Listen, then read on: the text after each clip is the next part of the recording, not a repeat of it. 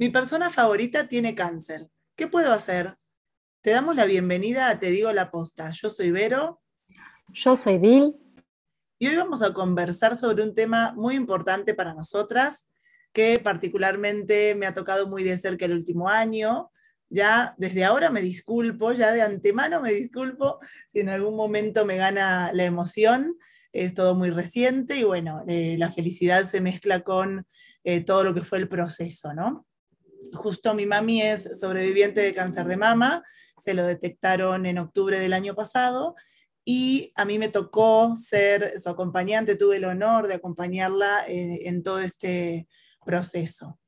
Si, si tú estás eh, transitando lo mismo, no importa si eres hombre, si eres mujer, no importa la edad, no importa dónde vivas, o si sabes de alguien que está cumpliendo este, este papel de acompañar, de cuidar, de ser sostén, de ser apoyo, de, llorar también.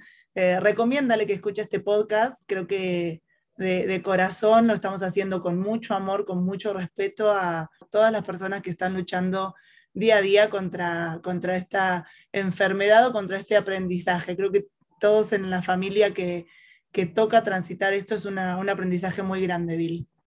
Sí, gracias, Vero, por compartirlo, por darnos todo tu corazón en esto y tus aprendizajes, porque justo esa curiosidad este, que traemos en esta nueva etapa de Te digo la posta, también la compartimos en estos temas, como dijimos. Temas que por ahí nos incomodan o este, nos pongan sensibles o muestran nuestras vulnerabilidades. Bueno, estamos dispuestos a hacerlos, así que gracias, Vero. Sí, sí, gracias. Me encanta, me encanta poder compartir nada, los aprendizajes que, tuvimos como familia, eh, yo personalmente también. Obviamente por mi mami no puedo hablar, ella debe tener sus propios aprendizajes, pero este, este podcast justo es, para ayudar a esa persona que está al lado. Eh, y no digo esa persona que quizás esté 24/7, quizás te toque acompañar eh, a distancia, ¿no? Eh, yo cuando me enteré que mi mami tenía cáncer, yo estaba aquí en México, ella vive en Argentina, entonces también es diferente el hecho de los primeros meses acompañar a distancia. Te puede tocar que vas una vez por semana, te puede tocar que hay una pandemia en el medio, como sucedió con nosotros, y, y que quizás muchas personas que querían ir a verla no podían ir a verla. Entonces, eh, pueden pasar muchas cosas y espero que, que sirva Seguro sí, Vero. Seguro que sí. Y, bueno, vamos a hacer esto como, como, una entrevista. Vamos, voy a ir preguntándole a Vero para ir conociendo eh, su experiencia, porque justo lo hacemos a este podcast para que todo lo que este, pudo Vero vivir en nuestra experiencia, bueno, pueda ser compartida para ustedes y para quien lo necesite. Así que con ese cariño y ese respeto, como dice Vero, lo estamos haciendo. Verito, empecemos, si te parece, a charlar. Eh, ¿cómo, es el primer momento? ¿Cómo fue ese primer momento que tuviste la, noticia? Em, en ese primer momento, bueno, sientes que se, no sé, que se derrumba todo. Y eso que no, o sea, no me diagnosticaron a mí, ¿no? Es a, la, a una de mis personas preferidas, por supuesto, a mi mamá. Entonces, em, eh, particularmente en nuestra familia nunca nos había tocado entonces fue el primer todo eh, y es aprender desde cero, ¿no? Es, eh, eh, creo que el primer momento fue un golpe para todos, escuchar a mi mamá también decirlo, y mi mamá que es una persona que se cuidó toda su vida, ¿no? que esa palabra no había que decirlo, ¿no? Cuando me acuerdo cuando yo era chica, no, no, no nombren al cáncer, decía, una, una, amiga mía tiene C, ¿no? Pero no decía la palabra completa. Entonces, como que pude sentir el miedo que, quizás ella eh, podría llegar a tener, pero es algo que, yo, que yo creí que ella sentía, ¿no? Eh, pero es eso, en un primer, el primer, primer momento es un golpe, un, como una desestabilización y particularmente yo de inmediato eh, pensé la forma de, estar ahí, de, o sea, ¿qué tengo que hacer? ¿no? ¿Qué tengo que hacer yo? Sé que no, no la puedo salvar, pero eh, porque eso lo, lo, hacen mucho, obviamente, los médicos, pero ¿qué puedo hacer yo de mi parte? Sí, me acuerdo, las charlas en ese momento, las dos estábamos en México y sí que ya enseguida empezaste a buscar pasajes para, para acompañar a tu mami. Merito, y en esa situación, porque es como decías, es un momento de shock, un momento muy fuerte, ¿qué aprendizajes te dejó ese primer momento? ¿A dónde ir y a dónde no ir, por ejemplo? Sí, eh, ¿a dónde no ir? A todo lo negativo, a todo lo negativo que está alrededor de, la enfermedad. Em, ¿A dónde ir a informarse? A, informarse, eh, no no informarse de poner en Google, ok, ¿qué cáncer es cáncer de mama? Listo, busco en Google. Más allá de eso es informarse con, o lo que a mí me sirvió fue qué dijo el médico, eh, el médico que la vio, las personas que la vieron, quienes están, la están tratando, qué dijo, eh, qué dijeron, conocer eh, en qué fase está, de qué tipo de cáncer se trata, y ya después de ahí, obviamente, vamos a tener un montón de palabras que no conocemos que van a llegar a nuestra vida y que ahí sí, debo admitir que Google me salvó porque, eh, pues desde la palabra, no sé, hay muy, no sé, Virard, ¿qué es un Virard? ¿Qué número tiene que tener? Eh, ¿Por qué salieron los estudios? ¿Qué significa? Y muchísimas palabras complejas que es bueno conocerlas eh, por nosotros y por la persona que lo tiene, porque quizás la persona que lo tiene no va a preguntar eh, puede, puede ser que sea una persona introspectiva, en mi caso mi mami es introspectiva, entonces ella no, no preguntaba, pero si en algún momento tenía una duda, a mí me, eh, yo estaba tranquila que eh, se la podía responder, así que no tenía que esperar a ir al médico para poder respondérsela. Entonces, creo que ir a la información para, para, brindar tranquilidad y para uno estar tranquila es bueno conocer el diagnóstico real también. Eh, los médicos en estos casos nunca, eh, nunca especulan, siempre son muy directos. Eh, siempre dicen si, si el cáncer está en una etapa terminal, te lo dicen. En el caso de mi mami era un, era un tumor encapsulado, entonces había un, futuro diferente, ¿no? no, no, no, no era terminal en este caso, pero los médicos está bueno eso, que no especulan.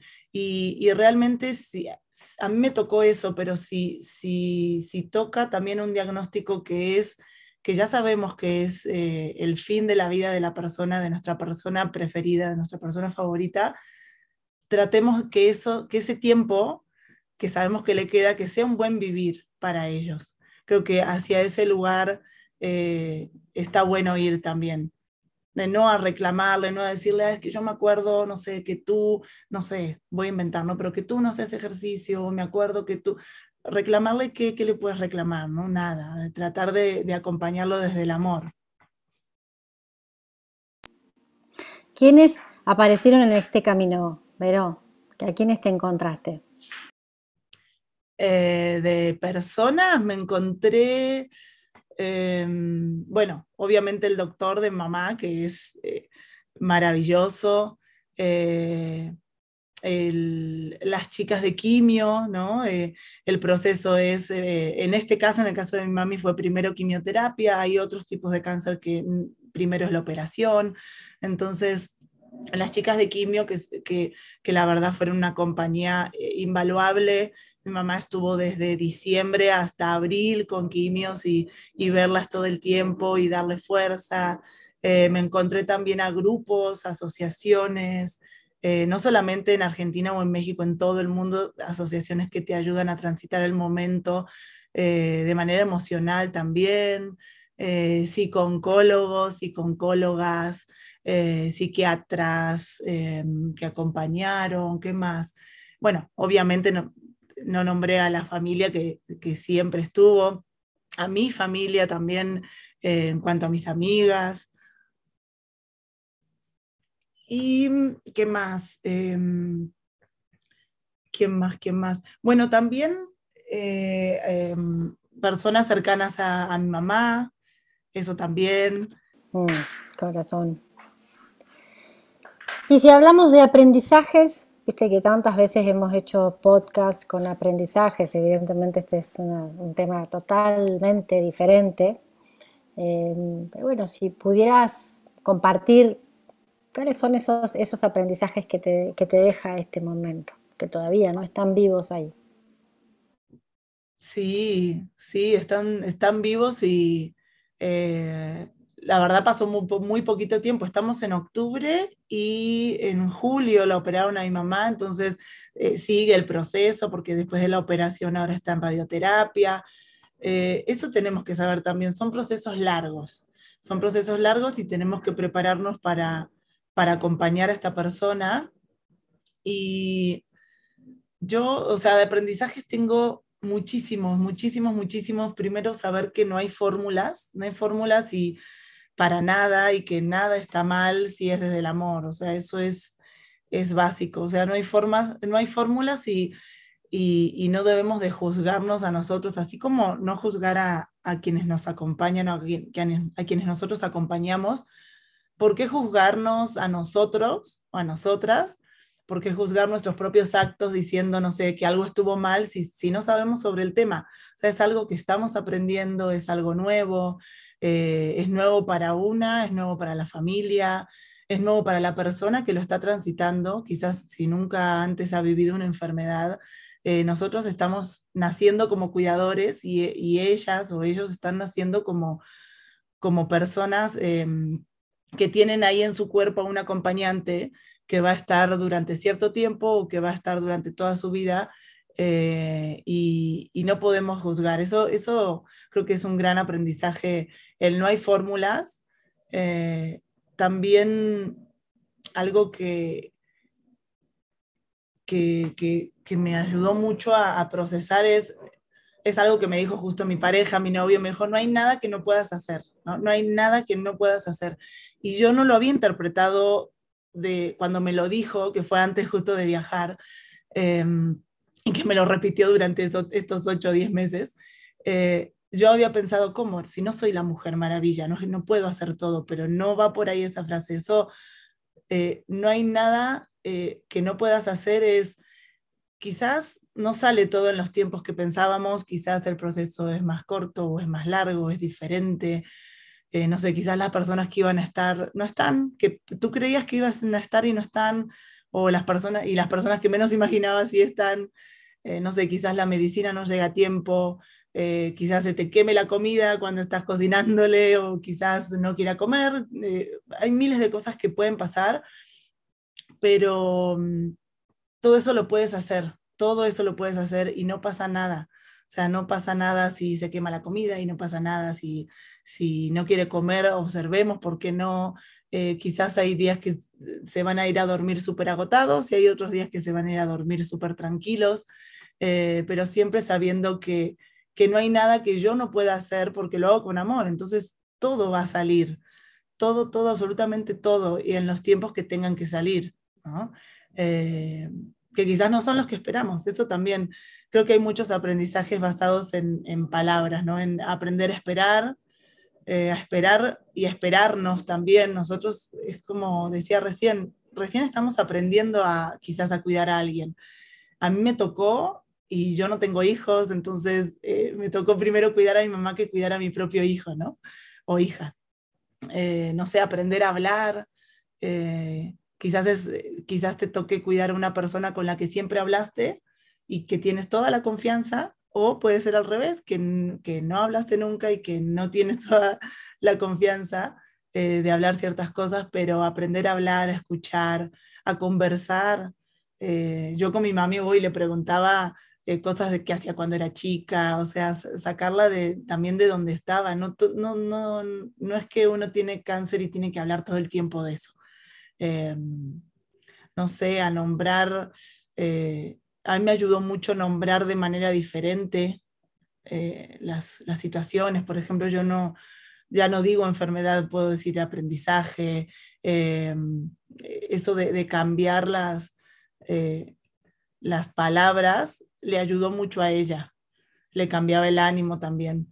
Em, y sabes qué, Bill, eh, aprender a recibir también, nosotros como acompañantes, aprender a recibir, porque estamos muy acostumbrados a esta frase de dar sin recibir nada a cambio, que está buena, pero en este caso, cambiemos el chip. O sea, voy, eh, aprendamos a ser amables con nosotros mismos, con nosotras mismas, y saber que está bien recibir, recibir amor, recibir compañía, recibir, eh, creo que eso también, hoy hay un montón de aprendizajes, Bill, aprender a, fracasar, aprender a involucrarnos con personas que, que, son importantes para la persona diagnosticada también, que quizás no nosotras nos llevemos mal, pero si le hace bien a la persona, está bien.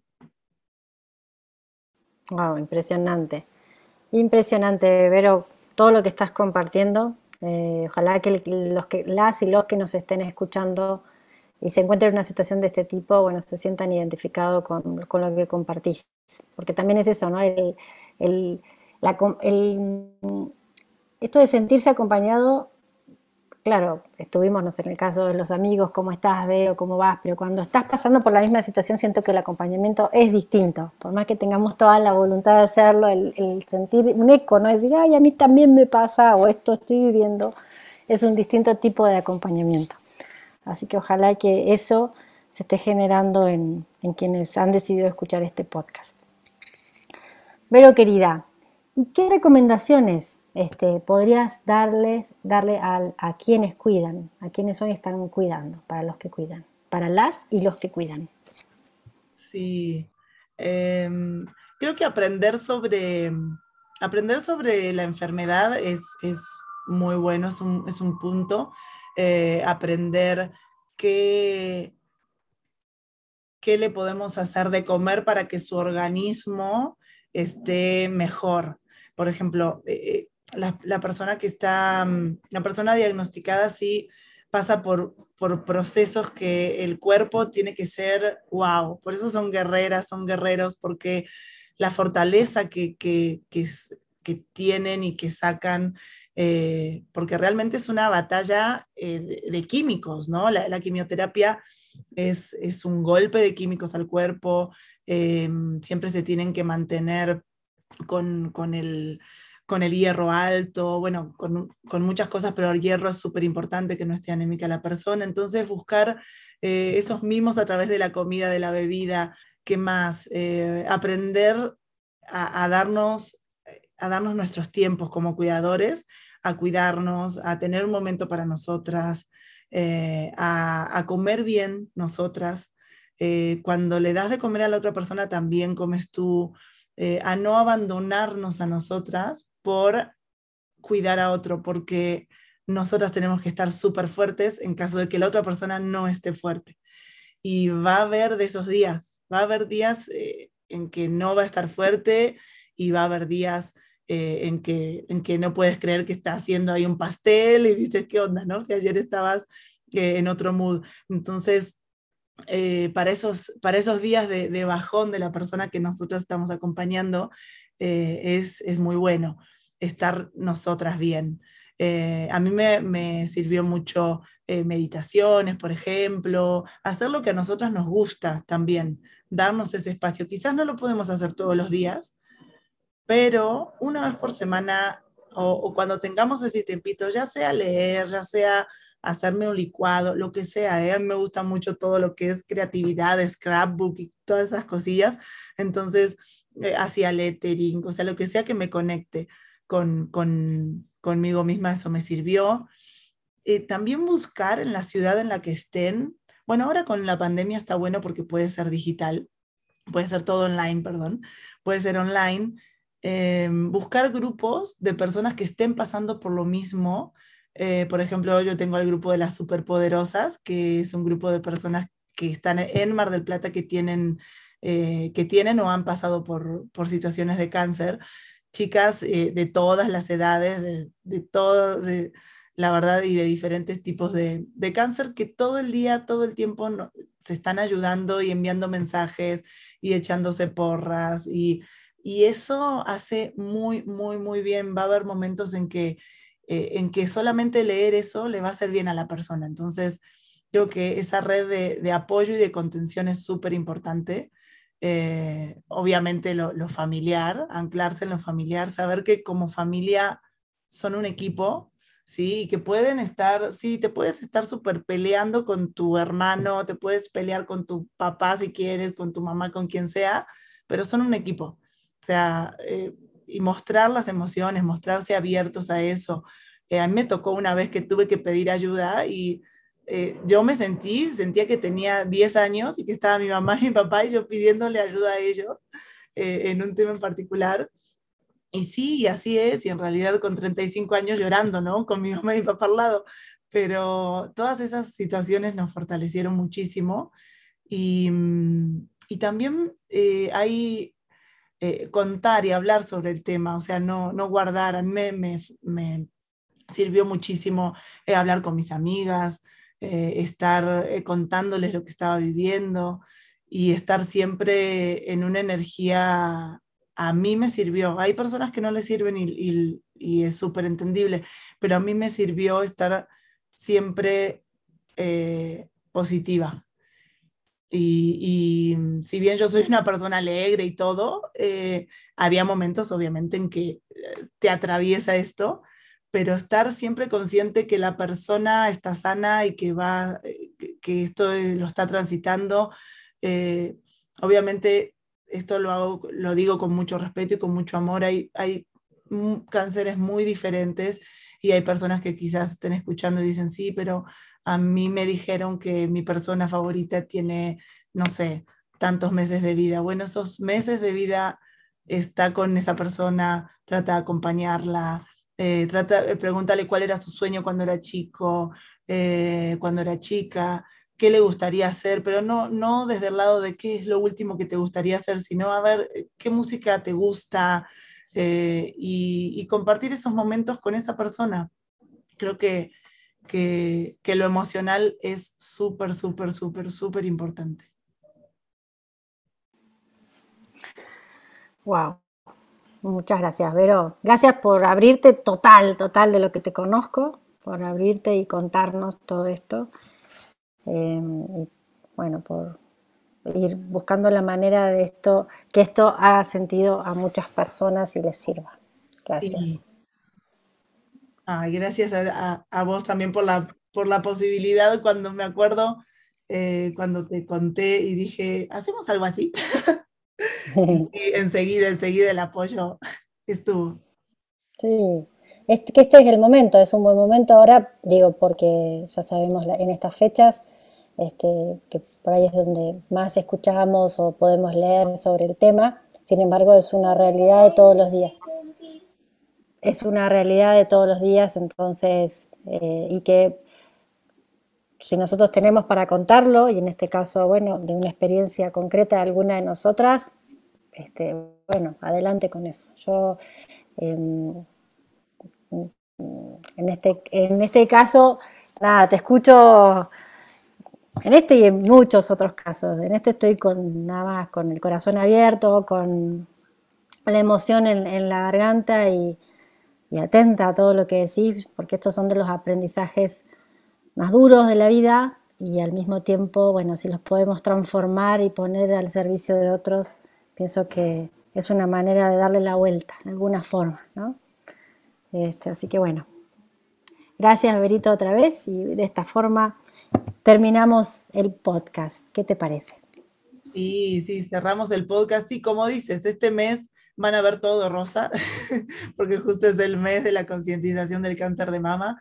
Pero bueno, el cáncer no es un mes, ¿no? Eh, y hay diferentes tipos de cánceres y mm, justo ayer escuchaba un vivo de FUCAM. Ah, eso también es bueno saber. Busquen todas las fundaciones, todas las fundaciones que existan, todas las asociaciones civiles, eh, porque ellos tienen un montón de, apoyo, de apoyo emocional. Entonces, eh, aquí en México, bueno, FUCAM, después está un Coayuda AC, la verdad, hay un montón, un montón.